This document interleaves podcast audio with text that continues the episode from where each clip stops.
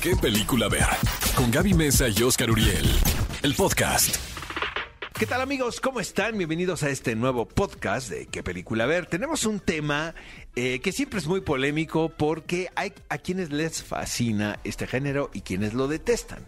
Pero yo tengo que decirles amigos que soy fan de las películas de fantasmas. Me encanta el terror. De hecho, creo que si yo hubiera sido director, sería un género que yo hubiera explorado Te gusta muchísimo. hacerle daño a la gente, Pues ya sabes ¿verdad, cómo soy. Ya sabes cómo soy. Entiendo, entiendo. No, si me invitan, pues ya saben, ¿no? Entonces, invitamos a mi querido Moy Muñoz para platicar de estas películas de fantasmas, porque hay dos estrenos inminentes en la cartelera, en pantalla grande, para ver en una sala cinematográfica de Cinépolis, obviamente. El, el primero es Maligno, que es dirigida por James Wan, quien se toma un receso de sus superhéroes. Bueno, es- está entre Aquaman, dice Uno y dos, ajá. Que la primera como que demasiado efecto digital y que le hici- oye, y le pero hicieron fal- ¿logrados? y le hicieron falta como seis horas de render. No, No, creo. Yo, Fíjate, sí yo creo que de hecho no puede no. Bueno, antes que nada, bienvenido, Moy Muñoz, por acompañarnos Les aquí. quedó como espectáculo infantil Gracias de esos del. Teatro Aldama de domingo a las 12 Mira, del te voy a decir día. una cosa. Sí. No, porque tienes la comparación directa con la Liga de la Justicia, donde veías a Aquaman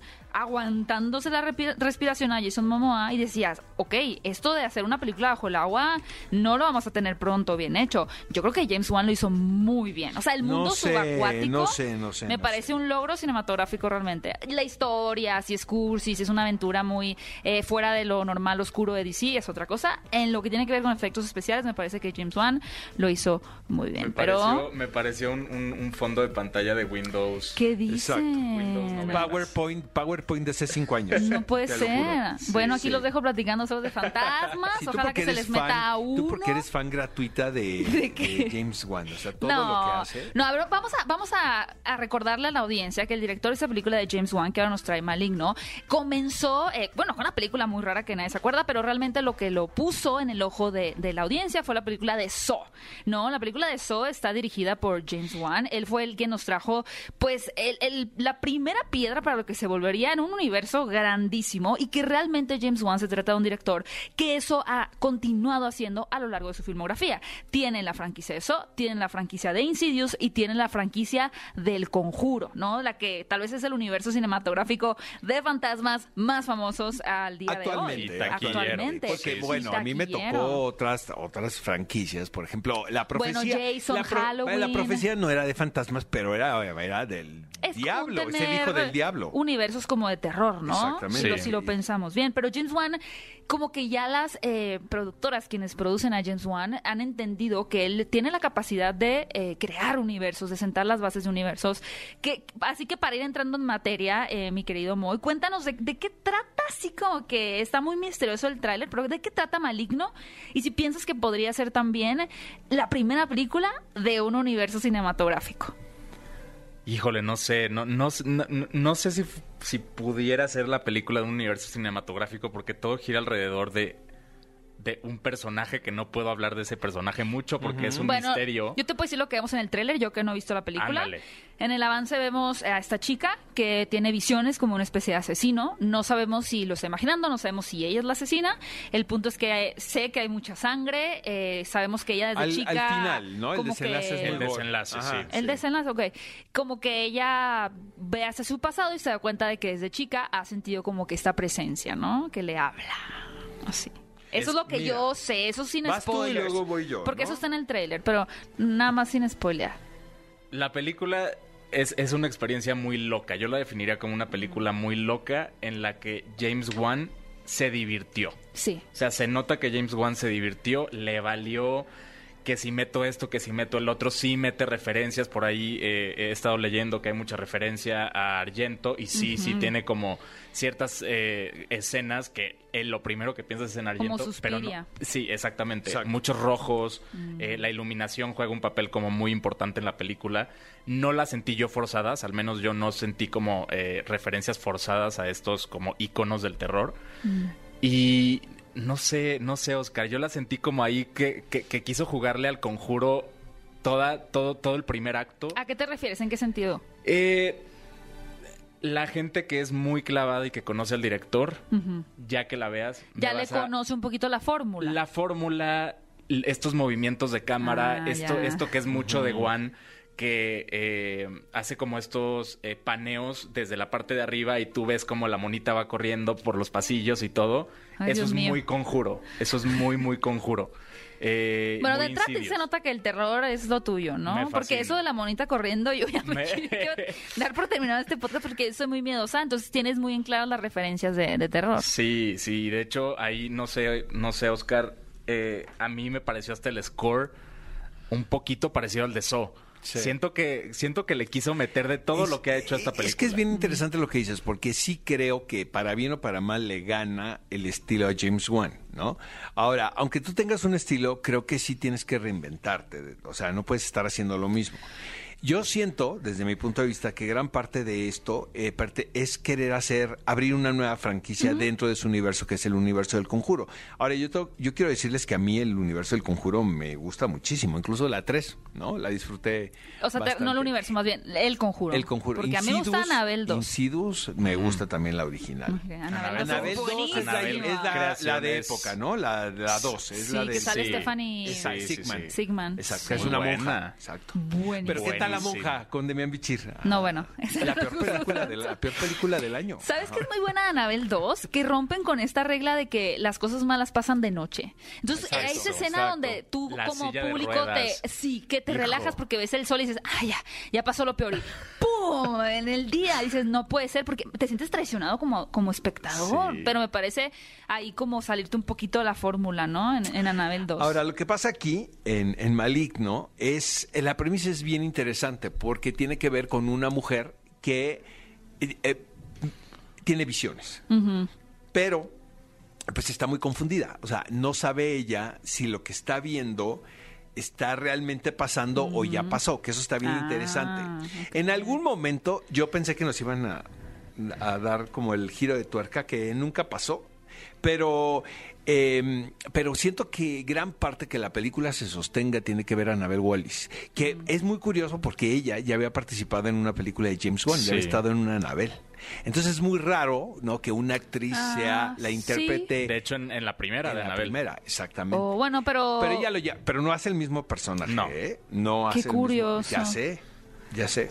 Sí. Sí. y por ejemplo, digo, tomando en cuenta, y vamos a seguir hablando de cine fantasmas, pero es interesante James Wan, que al final yo creo que junto con eh, Robert Eggers y con Ari Aster, yo creo que James Wan pues ha sido en la última década estas personas que han traído buenas películas de, de Claro. terror. ¿no? Pero Eggers y Aster un poquito más truculento y más... más, eh, más, pues, eh, de más pensarle un poquito barroco, más, Más, ¿no? más intenso. Más barroco, Sí, la ¿no? Sí, más extremo. Pero ¿qué tal? ¿Tú crees que la experiencia, por ejemplo, comparando esta película de Maligno y va a pasar otros títulos con eh, lo que ha hecho James Wan? Porque al final creo que sí es un director que ha probado por lo menos sus habilidades como, como sí, ¿no? Como director, no solamente, bueno, como cineasta, porque empieza con el terror, tiene también una de un títere y demás, y luego pasa un género de acción en Rápidos y Furiosos, que es como, mmm, eso estuvo muy raro, pero yo siento que lo hizo eh, Rápidos y Furiosos 7 para demostrar que podía dirigir una película de acción y que eh, este Warner, que son la misma, bueno, no, esto es Universal y Warner le diera después Aquaman, ¿no? Pero sientes que que sí, se- percibes una evolución con estas nuevas técnicas o aprendizajes que ha tenido entre el conjuro acá o si bien dices que se repite, o sea, pareciera que no ha pasado tanto tiempo. Pareciera que no ha pasado tanto tiempo. Yo lo que sentí con Maligno es que toma muchos de sus trucos que ya habíamos visto tanto No en Insidious, cuando eh, cambia un poquito el juego porque pasan cosas que pues no te esperabas. Hay una revelación a la mitad de la película que te quedas de, what the fuck, que, que acaba de pasar, que estoy viendo, qué es esto. Eh, que ahí pues sería como el twist de la película. Eh, pero no, yo, yo creo que no, no, no se reinventó por completo. Yo vi muchas referencias y muchos momentos de la película que me transportaron a la saga del conjuro, Mm, a la saga de Insidious. El score se me hizo muy similar a Saw, muy similar. Y hasta como rockerón y muy pesado. O sea, de repente, no sé, pero me pasó en una escena que ves a, a una de las principales caminando al porch de, de la casa de esta mujer y una música de fondo así, pero como meta, casi metalera, que yo dije, qué, qué raro, qué, qué- qué chistosa, qué chistosa como elección musical, pero no sé, no sé, se, se me antoja volverla a ver. Siento ¿Sabes- que... ¿Sabes qué pasa? Que eh, la premisa de eh, una mujer con visiones eh, eh, se ha hecho... Los ojos de Laura Mars, por ejemplo, una película de los 70 con ah, Faye Dunaway y Tommy Lee Jones, eh, era de una fotógrafa que de repente veía cosas que no estaban sucediendo, pero entonces no sabe si se está adelantando ella o si eso ya sucedió. Sí, ¿sabes? es una premonición. Exactamente. Y luego está Don't Look Now, pero ahí es Donald Sutherland, que es una película que yo amo, de Nicolas grandiosa. Ray. Que por cierto, ahora que vimos Last Night in Soho. Es, lo- es lo que te iba a decir. ah, o sea, es. Sí. eh, Bueno, pero no hay esa hay manera. hablar más adelante, sí, pero no, hay manera Pero, de no hacer una relación con esa película y. Don't Look Now. Se ve que está influenciado Edgar Wright por Nicholas Ray, ¿no? Pero aquí lo que me qui- quiero entender que dice Moy, y estoy de acuerdo con él, es que finalmente pues, termina siendo parte del universo de James Wan al que, est- al que estamos acostumbrados, ¿no? A pesar de que la premisa pueda sonar muy sofisticado, pero sigue siendo una Creo película. que eso no gore. necesariamente es algo negativo. No, Si eres no, fan de no, James no, Wan no, o- no, no, no, Al no. final es un director que sí se sale del- de una película de terror genérica, ¿no? Si tiene una visión, una óptica distinta ahí. Si eres fanático del terror, pues seguramente te puede gustar. ¿Vieron ustedes la película, la nueva película eh, de Candyman? Sí, ¿Qué pensaste? a mí me gustó. Yo no la vi, ¿eh? ¿No, No, la mucho. viste? Ni me vean. Es que también es un fantasma, pero... Me gustó A mí, mucho. a mí me generó un poquito de... Un poco de conflicto. Siento que se le pasa... Bueno, para que quienes están escuchando, eh, la nueva película de Candyman, eh, dirigida por Nia Da Costa... eh, y producida por Jordan Peele, que es el Genio. lo más importante a mencionar Genio. acá, es- y protagonizada por Yaya Abdul Mateen II, es una secuela directa del original, no de la película del 90. Pasa exactamente, tú ves la original y sigues viendo esta y es así un puente directo. Eliminemos las que fueron después, no, hagamos como que nadie las dio. Yo creo que si en Get Out, Jordan Peele ya trae un discurso sobre racismo muy evidente, ¿no? O sea, no, no tienes que tener gran intelecto para entender lo que te está tratando de decir. Aquí en Candyman, eh, la- sin spoiler, ¿no? Pero la, la escena final, final, final, que tiene que ver con unos policías, yo siento que se le sale de las manos el discurso. O sea, que queda como en una mm, medio venganza irracional extraña. O sea, se pasa de político y creo que a mi gusto, cuando la película se siente como que te están regañando, ya no me funciona. Entiendo que es un, está canalizando y está juntando un género de, de terror y entretenimiento para dar un mensaje, lo cual es súper valioso. Pero me parece mucho mejor logrado en Get Out que en Candyman. Porque además creo que la gente va a ver Candyman por otra cosa, ¿no? Sí. no no Por- para salir por- la primer Sí, franquicia. viene, viene Sí, como para asustarte Viene como que cargada de un, de un, como una crítica social, pero Pero demasiado. muy fuerte. Muy in your face, muy. Eso, muy en tu como cara. el, el Black Lives Matter, toda la película. Es que esta película podría ser que realmente, ¿no? Ya que te pones a investigar, no es una consecuencia como tal de ese movimiento, porque la película se, se empezó a producir antes, pero podría ser perfectamente una banderada Perfectamente. del Black Lives Ma- Lives Matter. Así, Oigan, 100%. este, llega otra película que se llama La Casa Oscura. Eh, Y te- también- Oscar se emociona, es- sonríe es con el parte del horror. propósito de este podcast. Porque Disfrutar. siento que es la cinta, es una cinta que se acerca más a mi gusto porque tiene que ver con el terror psicológico.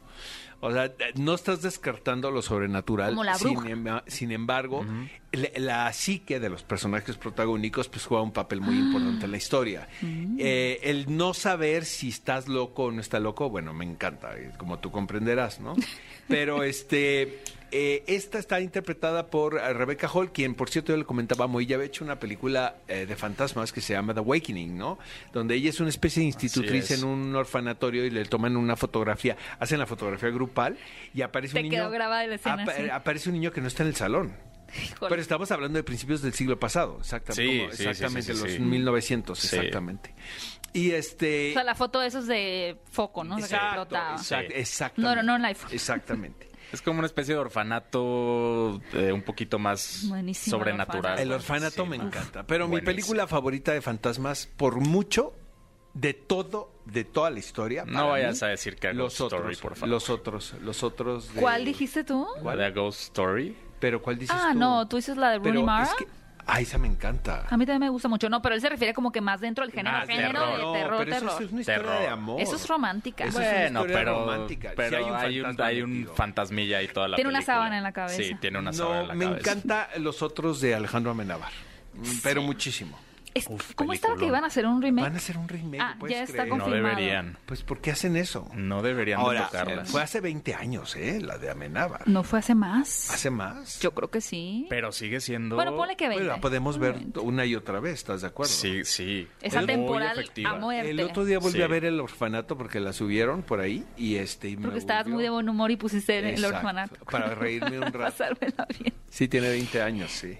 Mm. Oigan, esta es, ah, y es, es esta La Casa Oscura, donde el personaje de Rebecca Hall, quien por cierto Rebecca Hall es hija de Peter Hall. Peter Hall es uno de los mejores directores de teatro británicos que hay, pero raya en la genialidad. Mm. Entonces yo creo que sí debe ser un- una carga muy particular el ser hija de Peter Hall.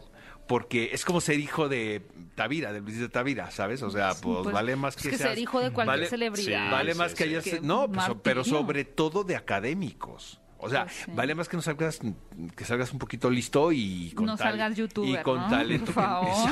O sea, le, le ganas. Entonces Rebeca Hall, Rebeca Hall todo el tiempo, pues yo, desde que yo me recuerdo, ella la, yo la he visto en el teatro, o sea, sí es una mujer que tiene una carrera de teatro y obviamente eso se ve en el cine, en, en la construcción de sus personajes, porque hace estos personajes un, un poco más complejos y con más capas de lo que estamos acostumbrados a ver. Ok. Y yo siento que esta película, por ejemplo, se recarga muchísimo en su personaje. O sea, toda la película te la mueve este, este personaje que ella interpreta, que es una mujer que acaba de perder, eh, creo que esto no es spoiler, pero acaba de A perder a su esposo. Eh, ya más adelante nos enteramos cómo es que pierde al esposo y se van desencadenando ahí una serie de chismes bastante buenos. Pero eso pasa siempre, ¿no? Es Sí. la vida misma. Sí. Las, vida- pues las, las vidas ocultas que tienes. Pero ¿saben qué? Ahorita que mencionaste lo de Rebecca Hall, eh, tocas un punto bien importante porque creo que si bien el terror siempre se ha considerado, incluso creo al día de hoy, como un género menor, cada vez vemos más personalidades grandes incursionando, ¿no? Bueno, Nicole Kidman está en los otros, pero creo que cada vez más, por ejemplo, con Ari Aster, ¿no? Y Jordan Peele vemos...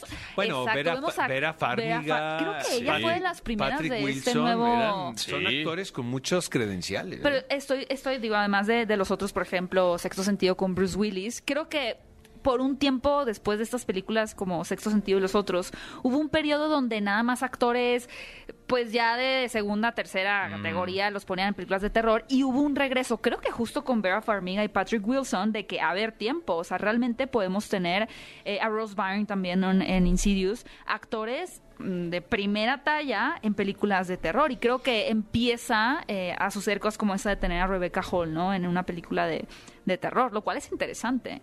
Porque creo que le da una madurez a la película. Completamente. Sí, el sexto sentido, ¿qué piensan? Es de las grandes películas de fantasmas, ¿no? ¿Sabes que no la, no la he vuelto a ver? Pero Yo además la de... vi muchísimo en su momento, pero porque me encantaba de chiquita, pero ahorita no sé si ya se me haría como medio... Medio- No Pues es que ya, sé. te, o sea, ya sabes, que ya no te ese sorprende. es otro director que ese sí, nunca, o sea, ya sentimos que se está atorando, que es M. Night Shyamalan, Está ¿no? que acaba de estrenar la película Old- de Old Old. le quedó horrorosa. Hay gente que le gustó. Pero ¿a quién, Gaby? Ya. Yo conozco, yo conozco a muy pocas personas, pero sí, evidentemente Siempre hay gente hay. que les gustó. Lo que pasa con Shyamalan es que él eh, con bueno tiene muy muy buenas películas como Sexto Sentido El Protegido es mi como El favorita. Protegido, la trilogía la de Glass la en aldea es general. buenísima, ¿eh? la aldea es muy buena es con la foto de Roger eh, Dickens. ajá pero creo que ya con la, la mujer del agua no bueno a ti te gusta no dijiste que no está tan mala no ajá. es que yo nunca la he visto Yo Pero es tampoco, que- ¿eh? Lady in the Water. Sí, pero luego hay otras de Happening. The Happening, de las Airbender, o sea, como que si los ponemos de lado a lado como James Wan y, y Shyamalan, son directores al final que eh, su fuerte ha sido el terror, pero han, intentado también entrar a otro tipo de géneros, ¿no? Como superhéroes, de acción, tal vez un poquito más Shyamalan. Pero eh, si bien tuvo un fuerte regreso con The Visit, que a mí se me hace una película fascinante porque justo piensas que es de fantasmas. Me gusta. Eh, ahorita con Old creo que tuvo también. per- perdí un poco de fe otra vez en Shyamalan, sinceramente. Pero Guillermo del Toro sí que quería mencionar. Eh, Guillermo del Toro, mm, la película, y creo que tal vez a ustedes El les espinazo gustó. del diablo. No, historias de terror que contaban en la oscuridad. Esa está producida por él. Pero si bien es como una historia de fantasmas No, el- clásico. no, la historia es el espinazo del diablo, es una historia de fantasmas. Ah, sí. Y es pero grandiosa. la, pero la historia de terror casi no me gustó. No, es, es- Como que es muy infantil, bonita. muy, muy, muy PG-13, muy, muy, muy, muy rosita. El laberinto del fauno para mí es mi favorita, pero no es de fantasmas. Es una película fantástica. Pero O es sea, un director que sí le interesa mucho. O sea, por ejemplo, La Cumbre Escarlata. Pero La Cumbre Escarlata lo que me pasó es que la sentí como muy Disney, la película. O sea, como que entra en un tono ya Co- medio fantasioso, no terrorífico, que hay gente, como romántico. Muy romántico. Era como una historia Es que es una historia de romántica amor. de fantasmas. Sí, Que está sí. bien si sabes que eso es lo que vas a ver, ¿no? Pero si esperabas como algo más terrorífico. Como Yo me esperaba otra cosa completamente. Oigan, eh, la Casa Oscura tiene garantía Cinépolis. Es Mm. importante comentarles eso.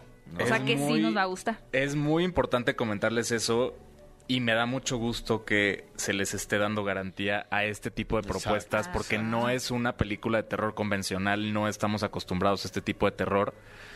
No sé, Oscar, hay un par de secuencias en la película que a mí me dejaron muy nervioso Sí, y yo en una Brincaste. salté de mi asiento y grité. Y yo nunca hago eso en una película de Sí, terror. Sí, sí, tiene un par ahí de escenas. Tiene un par de escenas que muy, muy, maquiavélicas. Yo dudo de la calidad humana del director. de las personas detrás de este proyecto. sí, y sí. tiene garantía Cinépolis. Y tiene garantía quieren- Cinépolis. Te quieren llevar a la sala de cine Sí. para que brinques del asiento.